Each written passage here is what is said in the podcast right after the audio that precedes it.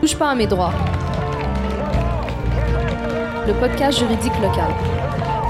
En raison de son profil d'homme noir, ce qui constitue du profilage racial.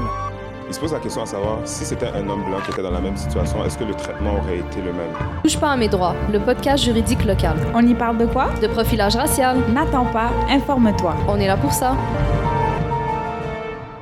Bonjour et bienvenue à votre nouvel épisode de votre podcast Touche pas à mes droits. Aujourd'hui, nous avons le plaisir de recevoir euh, Marie-Ève Sylvestre. Euh, Marie-Ève Sylvestre est doyenne et professeure titulaire à la fac de droit de l'Université d'Ottawa, de la section de droit civil. Bienvenue avec bienvenue parmi nous, professeur Sylvestre. Bonjour, Grâce, merci de m'accueillir. C'est un plaisir. Alors, euh, vos travaux de recherche portent sur la judiciarisation et la pénalisation des conflits sociaux et de la pauvreté, le contrôle des espaces publics et vous touchez notamment des questions relatives à l'itinérance, le travail du sexe, l'usage de l'alcool et de drogue, la santé mentale, la dissidence politique. Vous vous intéressez également aux mesures de rechange à la judiciarisation, notamment en contexte autochtone. Est-ce que c'est bien ça? Oui, tout à fait. Et euh, j'ai mené aussi des travaux euh, à l'intersection des profilages social et racial.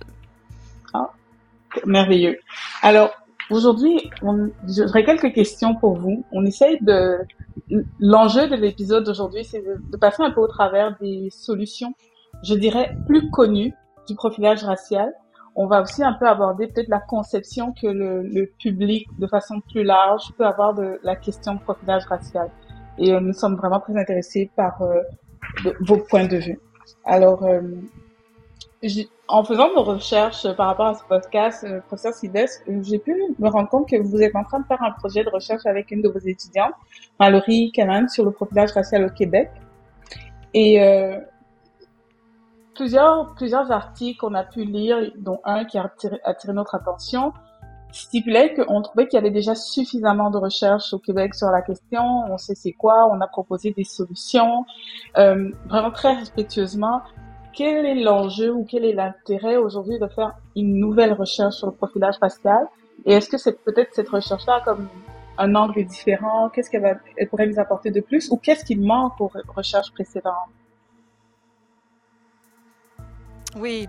Euh, alors, ben, vous avez raison de dire qu'il y, y, a beaucoup de. C'est-à-dire, le profilage racial est un phénomène bien connu. C'est une, une, dure réalité euh, pour les personnes qui le vivent. Alors, on n'a pas besoin, euh, euh, dans un certain sens, de le documenter davantage. Mais sur le plan scientifique et au Québec en particulier, euh, il n'y avait pas beaucoup de recherches. Et euh, nous, notre équipe de recherche, donc composée de la professeure Dominique Bernier, de Mallory Canaan, qui est étudiante à la la maîtrise en droit euh, chez nous à l'Université d'Ottawa, mais aussi euh, Thierry Cassius, qui est euh, à l'École de services social de l'Université de Montréal, et Arij Riahi, qui est avocate en profilage racial. On s'est lancé dans ce projet-là sur la question du profilage racial et interception routière dans le but de documenter les, motifs des interceptions routières. Pourquoi est-ce qu'on intervenait auprès de personnes noirs et racisés au Québec euh, lorsqu'ils étaient au volant, euh, quels étaient les motifs invoqués, quel était le contexte dans lequel ça se produisait, euh, quelles étaient les conséquences aussi sur les personnes profilées. et par conséquence, on veut dire les conséquences sur le plan personnel, sur le plan aussi professionnel. C'était également les conséquences communautaires, tout, les, toutes les répercussions finalement de l'intervention mais aussi au-delà de l'intervention sur le, les changements de pratique au volant, euh, etc. Donc, euh, on s'est mis, on, on, a voulu documenter la situation parce que euh, parallèlement, en fait, à ce projet de recherche, euh, comme certains auditeurs le, le, savent certainement, il y a eu le dépôt d'un recours en, en, inconstitutionnalité sur l'article 636 du Code de sécurité routière au Québec, un article qui permet justement les interceptions aléatoires pour des fins de vérification en vertu de la sécurité routière. Et l'idée, donc, de, était d'appuyer à l'aide d'un projet de recherche qui documentait l'impact qu'avaient ces interceptions aléatoires, qui, qui sont tout sauf aléatoires, puisque, au contraire, elles, elles, ciblaient certaines personnes et avaient vraiment un, impact disproportionné sur les personnes noires et racisées. Donc, l'idée du projet de recherche, c'était non seulement de combler un vide, parce que, contrairement à ce qu'on peut penser, il n'y en avait pas de recherche sur euh, interception routière au Québec, et, euh, mais aussi d'alimenter une expertise qui allait être présentée au tribunal dans le cadre de euh, ce qu'on connaît maintenant comme l'affaire Lou en bas contre projet procureur pardon, général du Québec. Donc, donc, il y avait à la fois un objectif scientifique, mais aussi un objectif, je dirais, juridique ou stratégique qui était d'alimenter l'expertise devant le tribunal. Oui. Effectivement, euh, quand on parle de rapport d'experts, on, a beaucoup entendu parler des dernières, des dernières années du rapport Harmonie. Le rapport Harmonie s'adresse pour les interpellations, alors que vous, vous êtes en train de préparer un travail par rapport aux interceptions. Donc, ça fait définitivement tout son sens. Peut-être juste, euh, juste préciser, donc effectivement, le, rapport Harmonie, tant à Montréal euh, qu'à Repentigny, portait sur les interpellations dans les espaces publics. Et ça, mmh. euh, il y, a beaucoup de recherches sur les interpellations dans les espaces publics, dans les parcs.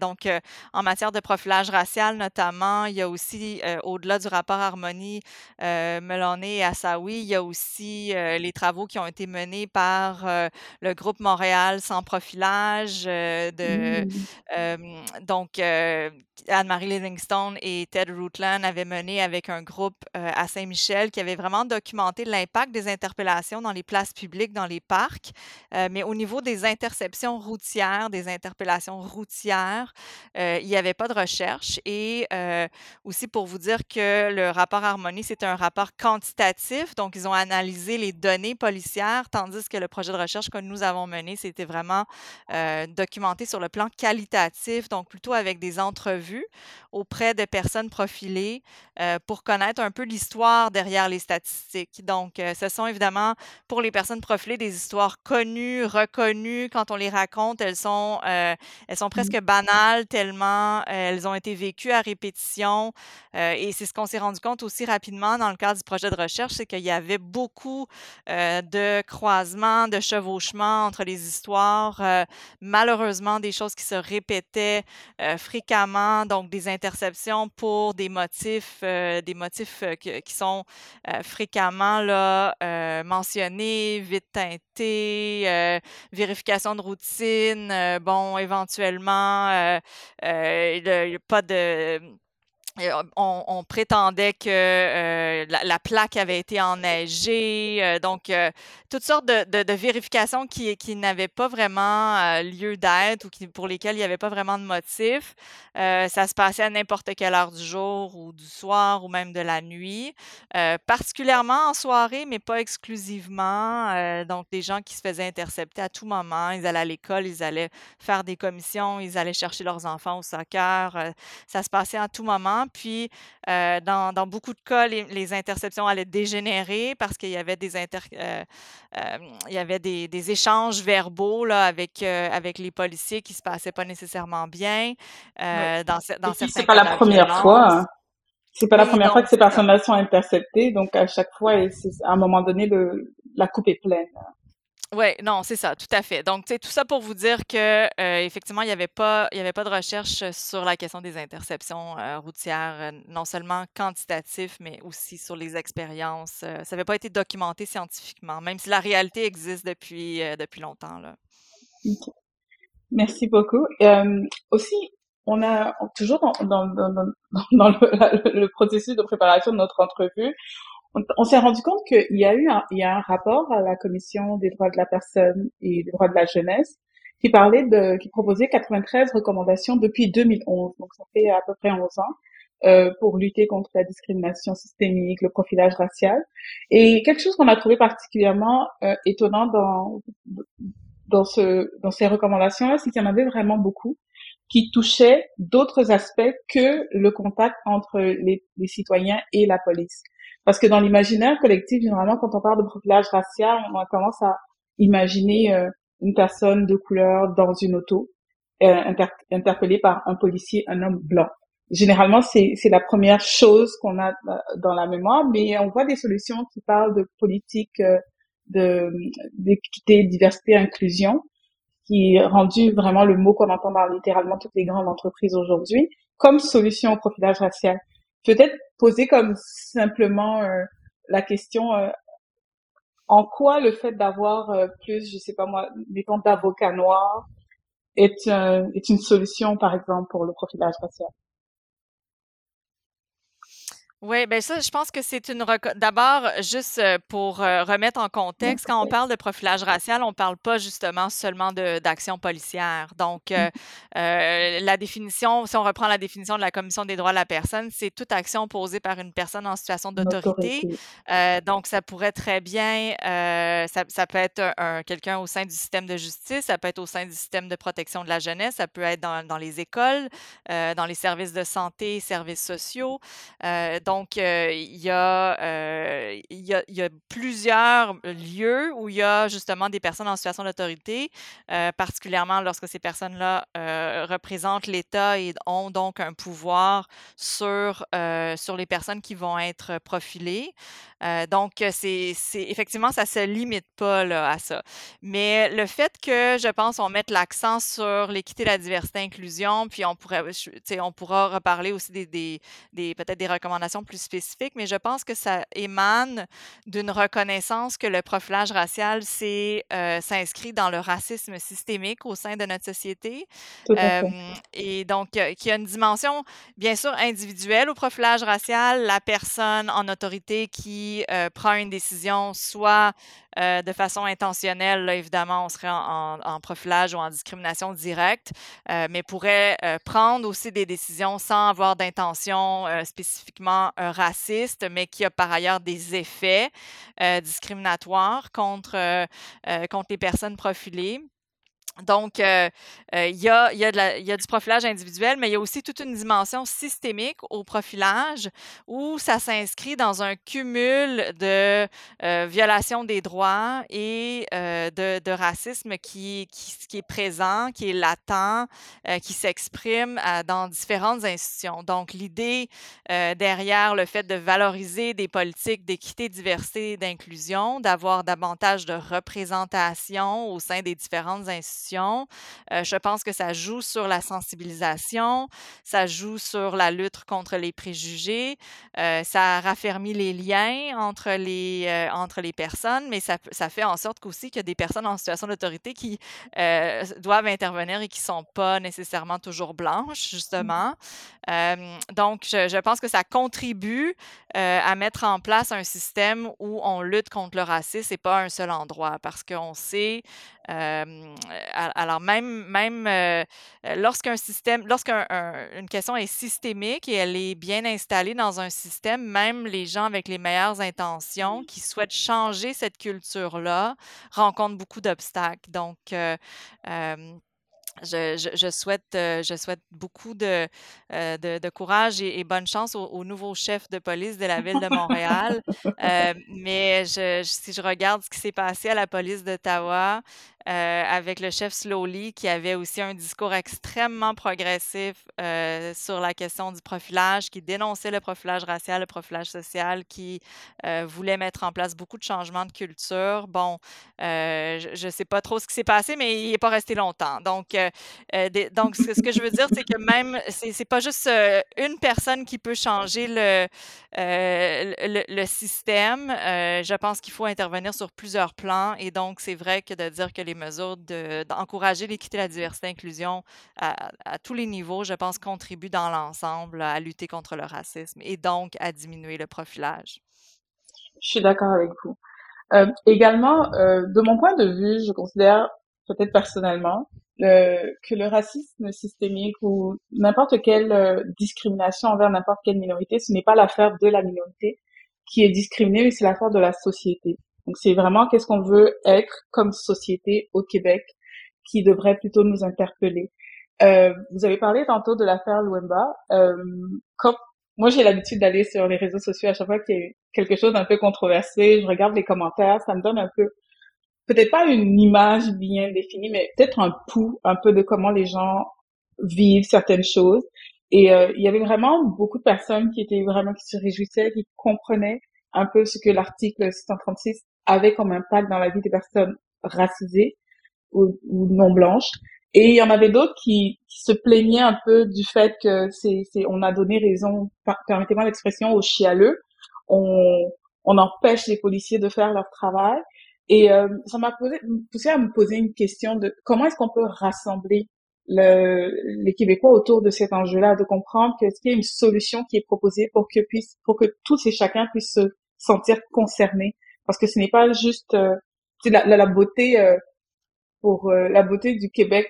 Moi, je dis souvent les, la, la, culture québécoise, pour moi, se trouve en grande partie dans la charte. Puis la charte a tendance à, à, à protéger les droits des minorités.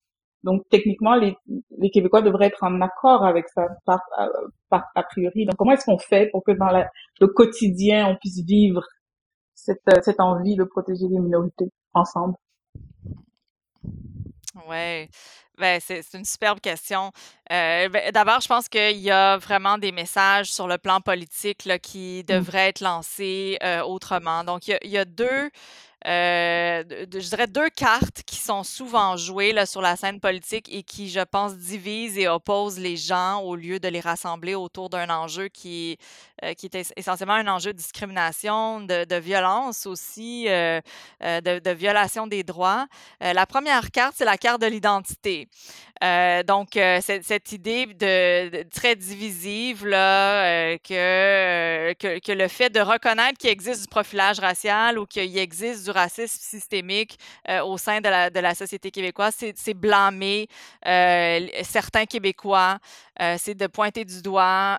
donc là, on, vient vraiment jouer sur une corde sensible, identitaire là, de, de, de, certains Québécois qui pensent qu'on remet en question le Québec, qu'il s'agit de, de, francophobie, qu'il s'agit d'anti, de, de, sentiments anti-Québec, alors que pour moi, ben, le, le racisme systémique, euh, clairement, n'est pas, n'est pas un fait québécois. Euh, c'est un fait beaucoup plus large que le Québec, mais c'est, le Québec n'y échappe pas. Euh, donc, il y, a, y, a, cette carte-là, je pense, qui est souvent jouée là, sur le plan politique, où là, on, on dit, ah, mais là, on est en train de dire que les Québécois sont ci, sont ça, alors que je pense qu'on doit pouvoir avoir ces conversations-là sans, sans se remettre en question et surtout sans opposer d'un Québécois à l'autre. Donc, c'est cette idée que euh, les personnes profilées ne seraient pas des Québécois ou bon, tu sais, tout ça, je pense qu'il faut, euh, il faut mettre ça de côté. Mais il y a, beaucoup de politiciens jouent sur cette carte-là et je, trouve que ça devient très difficile euh, d'avoir une discussion cohérente quand les gens se sentent attaqués là, dans ce qu'ils ont au, cœur de leur identité.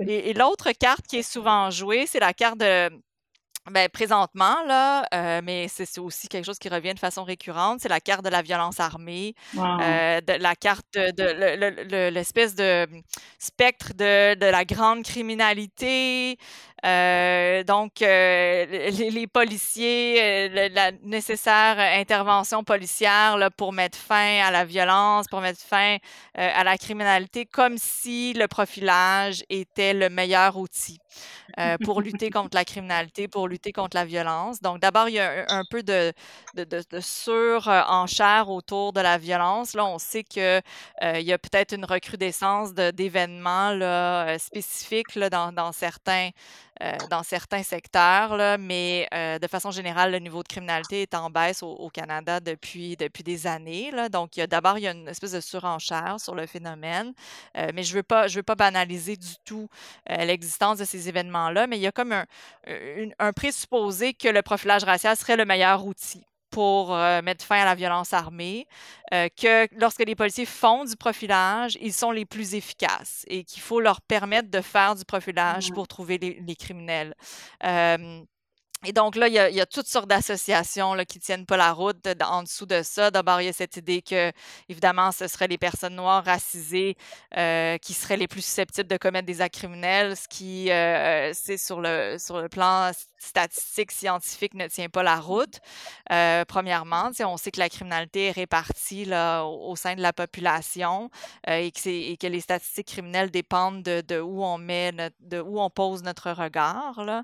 Euh, et pendant, pendant que le- le- les policiers font du profilage, ben, ils regardent pas ailleurs non plus les personnes non profilées qui, elles, continuent de, s'engager dans la criminalité. Donc, euh, euh, je, pense que c'est faux de penser. En fait, le profilage est inefficace aussi sur le plan policier et ça, il y a, beaucoup de recherches en criminologie qui le démontrent. Donc, euh, donc, je pense que euh, il y, a, il y a ce- il y a ces deux cartes-là euh, qui, si on, on arrête de les brandir en épouvantail et si on s'en tient aux faits, euh, puis euh, donc déjà là, on, on a un, un- un dialogue beaucoup plus rationnel, Ouais. puis on est, on est en mesure de, de se rassembler sur, euh, sur ces idées-là. Mais sinon, je pense que euh, il faut aussi pouvoir euh, promouvoir euh, euh, la diversité au Québec comme une richesse et comme, euh, comme une richesse collective euh, et non pas seulement comme, euh, comme des populations à protéger. Donc, il y a, aussi cette idée là, que ça, ça ne les concerne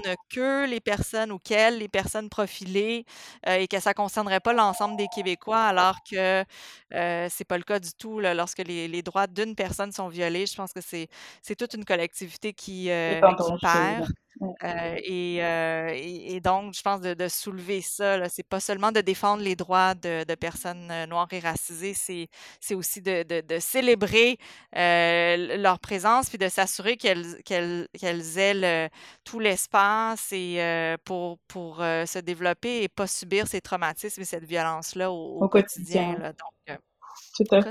ouais. Puis, ce que vous dites, ça, ça fait vraiment écho à un peu à un discours euh, qu'on- qui se développe beaucoup en Occident, un discours très nationaliste, euh, refermé sur soi-même, un développement d'une identité nationale. C'est comme on crée des vrais citoyens, puis des citoyens qui et une autre catégorie de citoyens qui n'appartiennent pas nécessairement à, à la société, on va dire, ou qui sont qui doivent gagner un peu leur place au milieu de, de la société québécoise. Et euh, ça m'emmène à, à la prochaine question, parce que en 2019, euh, les étudiants en technique policière euh, du Collège Maisonneuve, dans le, dans le cadre d'un cours de sociologie, sont allés à la rencontre d'immigrants, de nouveaux arrivants qui étaient en apprentissage du français au centre Yves. Et l'idée, en fait, les, les étudiants devaient faire une présentation sur les euh, sur euh, le pays d'origine des personnes avec qui on les avait jumelés pour faire euh, tomber leur euh, leurs biais ou leurs préjugés. Alors, sans vouloir euh, tomber dans la critique, je trouve extraordinaire, c'est une bonne idée de se dire qu'on va aller à la rencontre de l'autre et de l'inconnu. Euh, mais quelque part, ça vient mettre en question un peu le le côté le côté inconscient du profilage racial parce que si par défaut dans un cours de sociologie on estime que premièrement euh, les étudiants vont avoir des biais par rapport aux immigrants euh, il y a des personnes racisées qui ne sont pas des immigrants qui sont nés au Québec donc est-ce que ça veut dire que par défaut le- la formation intègre que le tout ce qui n'est pas blanc est immigrant? Et ensuite de ça, si on sait qu'on doit faire tomber ces biais par rapport à ce groupe de personnes-là, on ne peut plus dire que c'est un biais inconscient. Parce que, quel est votre point de vue sur la question? Ouais. Euh, ben, je pense que c'est clair que dans ça, là, il y a des amalgames là, qui sont faits de façon euh, de façon complètement erronée. Là. Donc, effectivement, de penser, euh, il y a des, il y a des personnes noires au Québec qui sont ici depuis 400 ans. Là. Donc, euh, qui et, et- de, de- de- évidemment pas pas elles-mêmes, mais leurs familles puis leurs racines sont sont, sont québécoises depuis depuis des générations et des générations. Et et euh, c'est pas c'est pas la même expérience que qu'ont ces personnes-là ou la même relation avec euh, avec le territoire, avec la citoyenneté versus un, nouvel immigrant versus un immigrant de deuxième, troisième génération dont les parents ont plutôt émigré, dont l'enfant est né ici. donc je pense qu'il y a il y a une, complexité, une multiplicité d'expériences.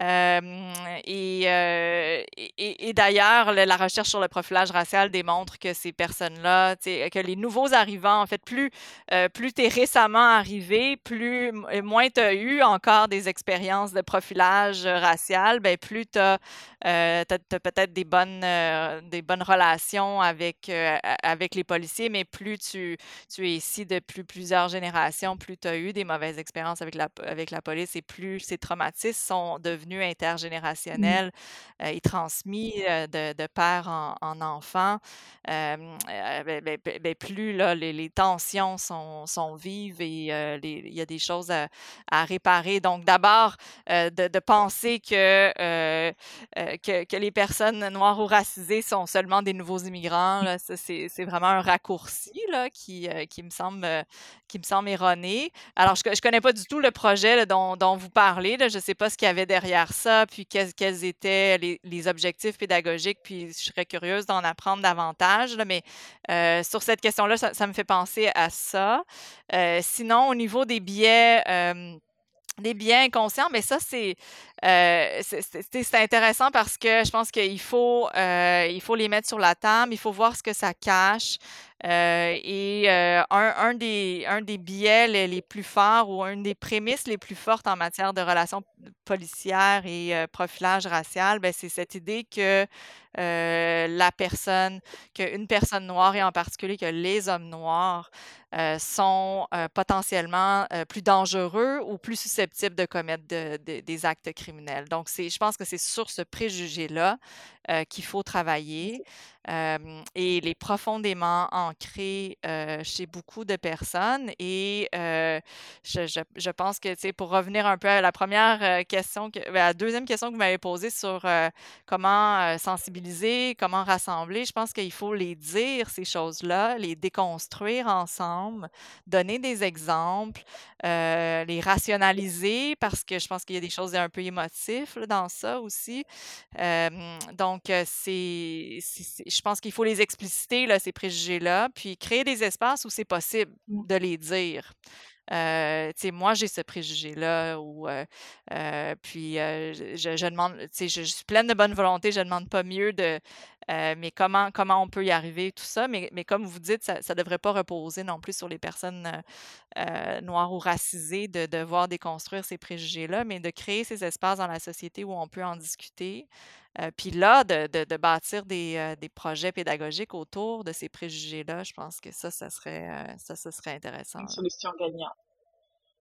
Et notre dernière solution, mais non la moindre, elle a fait couler beaucoup d'eau à Montréal dans les journaux, le port de caméras corporelles. Alors, c'est une question à plusieurs volets. Parce que le port des caméras corporelles, on s'est dit, euh, souvent les victimes de profilage racial ne sont pas crues par les tribunaux. C'est comme, on va dire, entre guillemets, au début. Mais maintenant, de plus en plus, aussitôt qu'une personne racisée est en contact avec la police, et je parle pour moi, c'est vrai pour moi, pour la plupart des gens que je connais aussi, le téléphone cellulaire est pas loin pour enregistrer le, le record sur la, l'Apple Watch est pas loin non plus parce qu'on sait jamais qu'est-ce qui va se passer. Donc il y a comme beaucoup un bris de confiance puis les personnes se disent avec une caméra corporelle oh, au moins on a la trace complète de ce qui va de ce qui s'est passé le policier bon oui il y en a qui sont euh, des types où c'est à la volonté du policier qui décide de la partir bon moi pas très efficace selon moi mais celle qui est comme always toujours allumé, donc euh, le policier n'a pas de choix de, des images. Euh, les gens se disent ils seront peut-être plus en sécurité.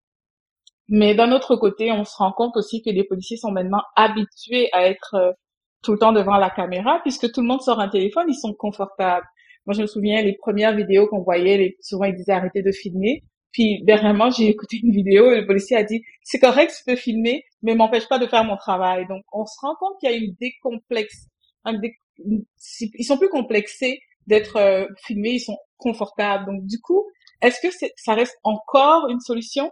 Ça c'est un des problèmes. Une autre option, une autre un autre aspect, c'est le côté technologique où il y a comme une erreur au niveau des algorithmes qui ferait en sorte que plus la carnation est foncée, plus il y a un problème avec la reconnaissance faciale. Et euh, par exemple, on disait que les femmes noires ont 35% de plus de 35% de 35% de chances de plus d'être mal identifiées avec les caméras corporelles. Et un dernier problème se trouve au niveau de des droits et libertés des, des la vie privée par exemple parce que la caméra elle filme pas juste le suspect, elle filme aussi toutes les, tous les passants dans la rue. Donc jusqu'à quel point ça reste un outil efficace de lutte contre le profilage? Ouais, ben alors, euh, une question à, plusieurs volets. Euh, donc, euh, la, première, est-ce que est-ce que c'est est-ce que c'est une bonne idée? Est-ce que ça fait partie de la solution? donc, effectivement, là, comme comme vous, lorsqu'on faisait nos entrevues avec les, les personnes noires et racisées qui étaient victimes de profilage racial dans des interceptions routières, la la totalité ou pratiquement de ces personnes ont des interventions. Certains d'entre eux avaient des caméras qui roulaient 24 sur 24 dans leur véhicule. donc, une bande en continu. alors, ça, démontre la profondeur, évidemment, du, traumatisme parce que, en tout cas, c'est pas nécessairement dans les habitudes de, l'ensemble des, des, Québécois, des Québécoises, de filmer en continu. mais non, mais je pense que ça démontre vraiment l'ampleur de, la gravité de la situation. mais donc, effectivement, ça garde une preuve. Euh, et euh, dans, dans ce sens-là, euh, il y, a, y a cette, cet aspect-là. Mais comment dire? Alors oui, les policiers se sont habitués, mais aussi souvent, les, dans les interventions policières, les policiers pensent qu'ils font les choses correctement. Mmh C'est-à-dire qu'ils se sentent, ils, ils, sont, pour eux, ils sont justifiés d'intervenir de la façon dont ils interviennent. Euh, et, ils ont en partie raison parce que le droit, dans plusieurs cas, va, va leur donner raison. Ça parce que, en, vertu de l'article 636, justement, ils ont le droit de faire des interceptions routières dites aléatoires, même si, comme on disait, elles n'ont rien d'aléatoire. donc, ils, ils ont des, des, des assises juridiques. ils ont un grand pouvoir discrétionnaire aussi, dès lors qu'ils ont des motifs raisonnable de croire dans certains cas. Euh, donc, il y a, euh, il y a beaucoup d'assises qui leur, qui, qui leur qui font croire qu'ils ont raison et éventuellement vont, on pourra, si a posteriori c'est contesté, euh, leur donner raison. Donc, il y a beaucoup de moyens de défense aussi. Mmh donc, je ne suis pas certaine que ça change les comportements.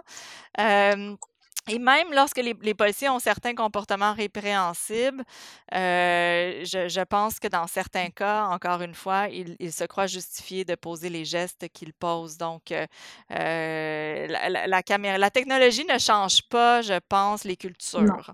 la technologie est là. Mais lorsque si les policiers sont convaincus qu'ils font les bonnes choses, c'est pas parce qu'ils sont filmés qu'ils vont faire les choses autrement. Donc, il n'y aura pas nécessairement d'impact direct.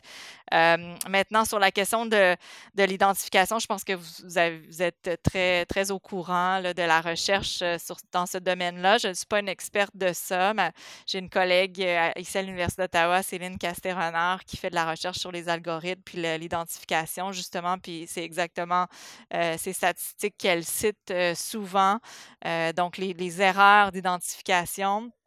On sait aussi que dans les, le lot d'erreurs judiciaires qu'on a connues au Canada, à chaque fois que des, des innocents ont été trouvés coupables et emprisonnés dans beaucoup de cas, l'erreur d'identification était souvent pointée du mmh. doigt. donc, c'est pas sous-estimé dans le cas de personnes noires, racisées, autochtones, qui aient des erreurs d'identification et que celles-ci mènent à des erreurs judiciaires. Donc, il y a des risques. je pense aussi si on n'est pas en mesure de... Ça dépend de la qualité de, de, l'image qui va être prise. Puis au niveau de...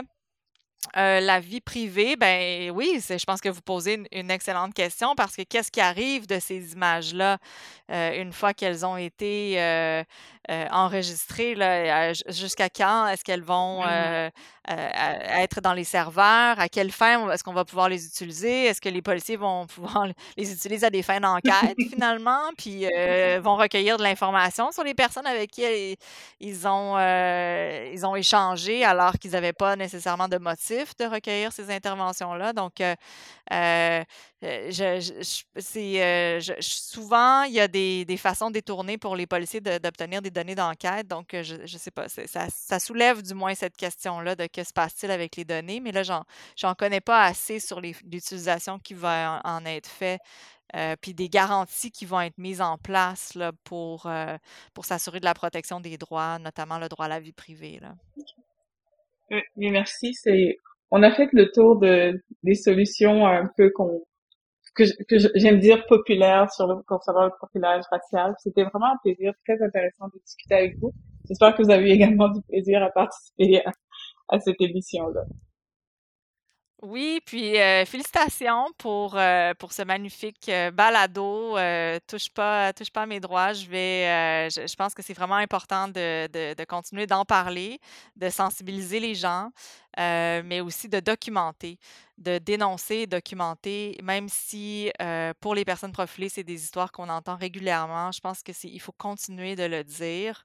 D'abord, les gens se sentent moins seuls, mais aussi il y a des changements qui peuvent découler de ça. Donc, c'est je trouve que c'est un outil de, de, de défense des droits qui est vraiment, vraiment intéressant. Donc, félicitations. Merci infiniment.